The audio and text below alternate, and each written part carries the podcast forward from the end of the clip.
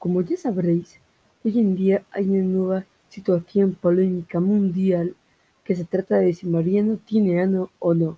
Y hoy yo vengo a desmentir esta situación, pues muchos dicen que sí, en cambio otros que no.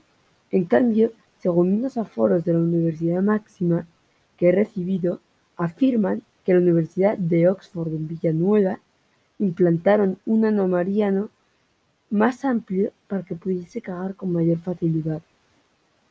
Pero en cambio, los ocupas de Perro Viejo y Lil Pilotes dicen que Mariano no tiene ano, pues caga por la boca. Pero digo yo, ¿cómo va a cagar por la boca sin un implante cardiovascular para que le salga toda la mierda por ahí? Nos vemos en el episodio de mañana. Y recuerda venir a verlo, porque sin mí, Mariano nunca tendrá ese ano.